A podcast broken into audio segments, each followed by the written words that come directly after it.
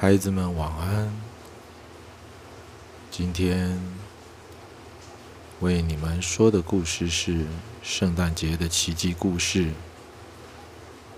圣诞节的化妆舞会，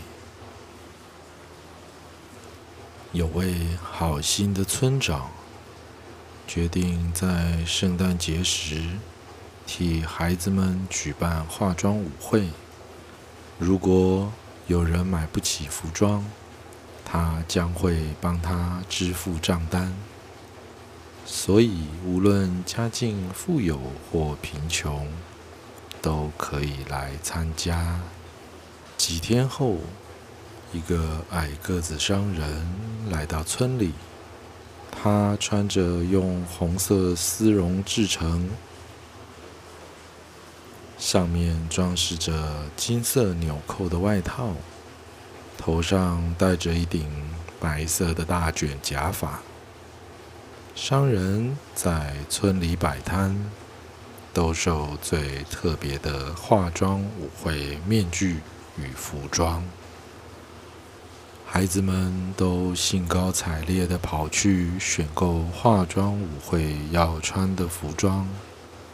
家境富裕的孩子，比如村长的女儿，通常会选择养儿女这类比较低调的服装；家境贫穷的孩子，比如扫烟囱工人的儿子，则会选择王子、精灵或仙子等较吸引人们目光的装扮。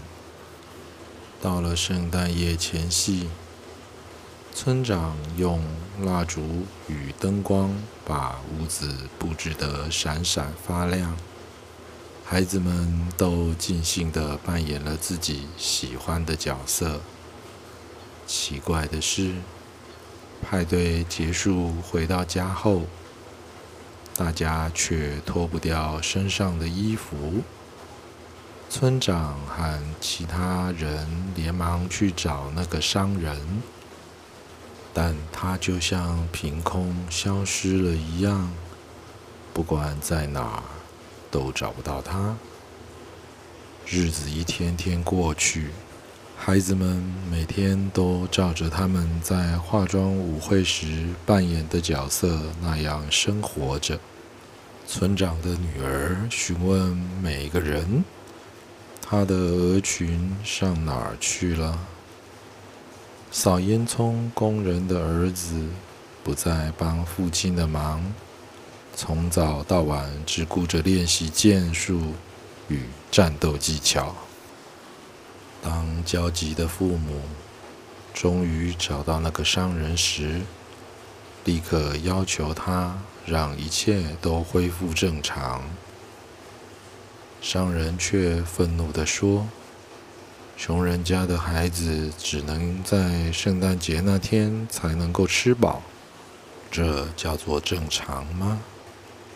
如果明年圣诞节不再有人款待，那么穷人就什么都没有了。”这时，村长赶紧宣布：“每年的圣诞节。”无论家境富裕或贫穷，所有的孩子都会受到我的款待。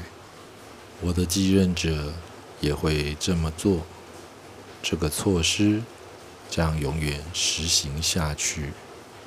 听完村长的话，商人满意的点点头，弹了一下手指，便消失不见了。接着。孩子身上的衣服都恢复成原来的模样。之后，每年的圣诞节前夕，这座村庄会替孩子们举办盛大的化妆舞会。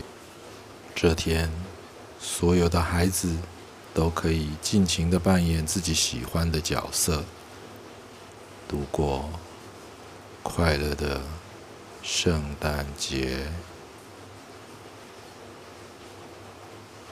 晚安。睡着了吗？放松。睡吧。